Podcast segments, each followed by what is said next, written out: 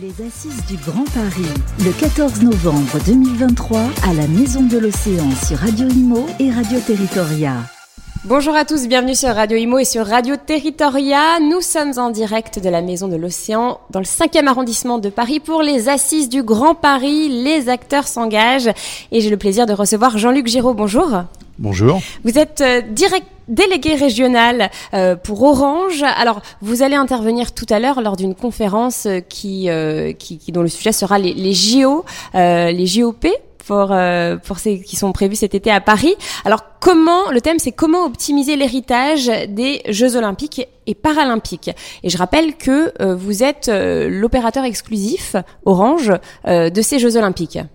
Et oui, on a cette chance d'être un opérateur exclusif pour ces jeux, ce qui est un énorme challenge, puisque si vous regardez les jeux de Tokyo, il y avait cinq opérateurs qui faisaient la même chose. Donc euh, c'est une empreinte beaucoup plus importante. Et parce qu'on est cet opérateur, bah, on est capable de prendre des engagements sur euh, l'héritage, sur la réduction de l'empreinte carbone, car on a, on a à notre main l'ensemble des, des, matériaux, des connexions télécom. Alors qu'est-ce que vous allez faire concrètement pour nos auditeurs euh, lors de ces lors de ces JO alors, dans l'ordre géo, tout ce qui va être image va être transmis par Orange, tout ce qui est télécommunication sur les sites va être euh, fait par Orange.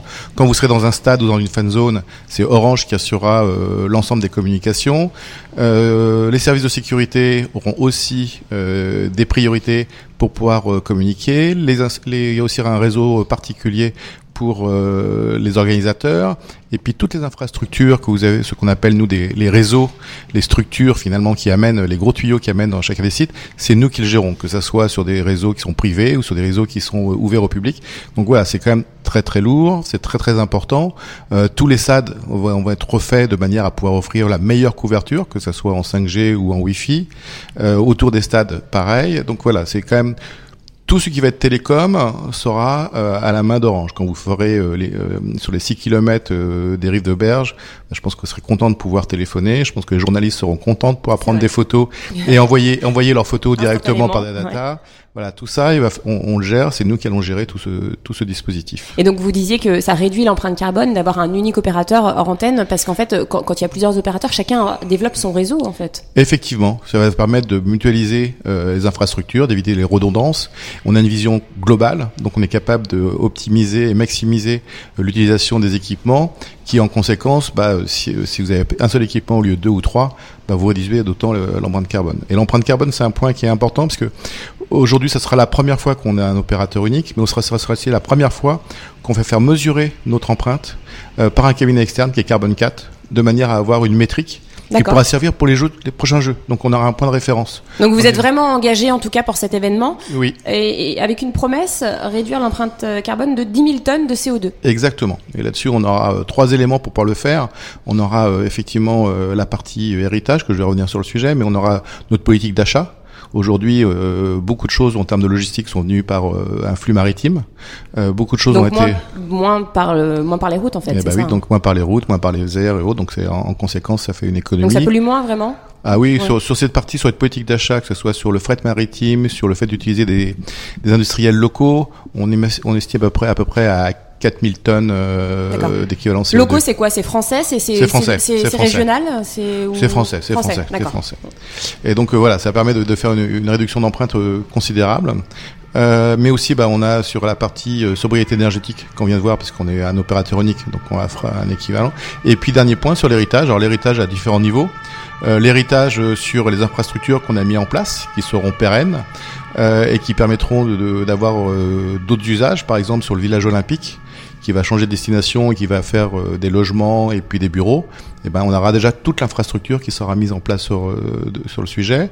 Sur les infrastructures qui sont plus euh, éphémères, qu'on met... Parce que juste, quand vous dites que c'est l'héritage, ça va être réversible en fait. C'est que les bâtiments, après, vont servir... c'est le réseau. Le réseau. Qui va, être Voilà, et c'est ça. Et c'est le réseau qui va, être qui va devenir réversible aussi. Qui va être gardé pour... qui va être conservé, pour les, les, les, futurs habitants. Voilà. Et comme, comme je disais tout à l'heure, sur les stades sur lesquels on a améliorer la couverture. La couverture sera de nouveau améliorée. Donc on aura une unité des installations consommation. Donc c'est pas une couverture éphémère. C'est pas une couverture éphémère. Alors par endroit, sur des fan zones et autres, on aura des éléments éphémères, mais on s'est arrangé que tous ces éléments éphémères puissent être réutilisés. On a même développé, euh, on a développé des licences pour avoir des nouveaux modes de déploiement du câble, de manière que les câbles soient réutilisables après. D'accord. Et donc on pourra les réutiliser sur le marché B2B. D'accord. Et puis même avec certains constructeurs, on s'est arrangé pour que le matériel qu'on utilise, ils puissent le reprendre après. Donc voilà, donc on a vraiment un héritage euh, complet, à la fois en termes de pérennité, en termes de matériel éphémère qu'on va réutiliser pour nos clients ou pour nous-mêmes sur d'autres événements, puisque vous savez qu'Orange fait le Tour de France, euh, fait pas mal d'événements, donc euh, Roland Garros. Donc on va réutiliser ce, ce matériel-là et on s'est arrangé que ça soit un matériel qu'on puisse redémonter pour être utilisé. Est-ce que c'est la première fois lors d'un événement, vous, vous l'avez dit, hein, vous, euh, vous opérez sur euh, de nombreux événements. Est-ce que c'est la première fois que euh, euh, vous maîtrisez à ce point votre empreinte carbone? Et est-ce que ça va euh, se ré- ça va être réplicable à l'avenir?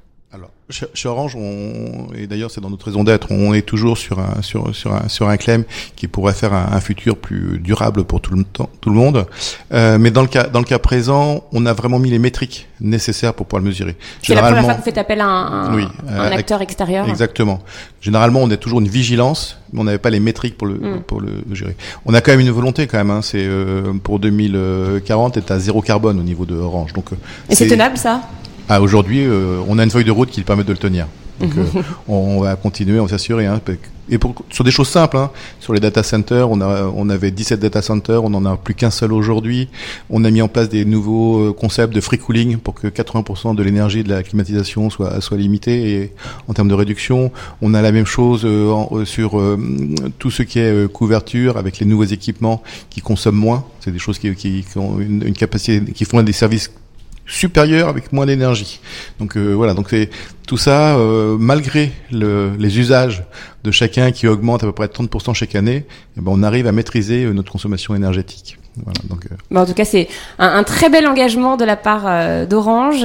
Euh, et, et comme euh, vous me disiez, c'est réplicable, hein, ce, ce genre de projet. Est-ce que euh, Ah bah là aujourd'hui on aura une métrique qui pourra servir pour les prochains Jeux Olympiques. Il y a un point de référence. Voilà. Et donc ils pourront, euh, et parce qu'on est passé par un- une, une société externe, cette société a sa propre a une métrique qui a été euh, officialisée et en conséquence euh, ça pourrait être utilisable par d'autres.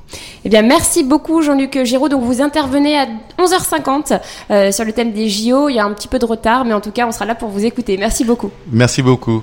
Au revoir. Les Assises du Grand Paris, le 14 novembre 2023 à la Maison de l'Océan sur Radio Imo et Radio Territoria.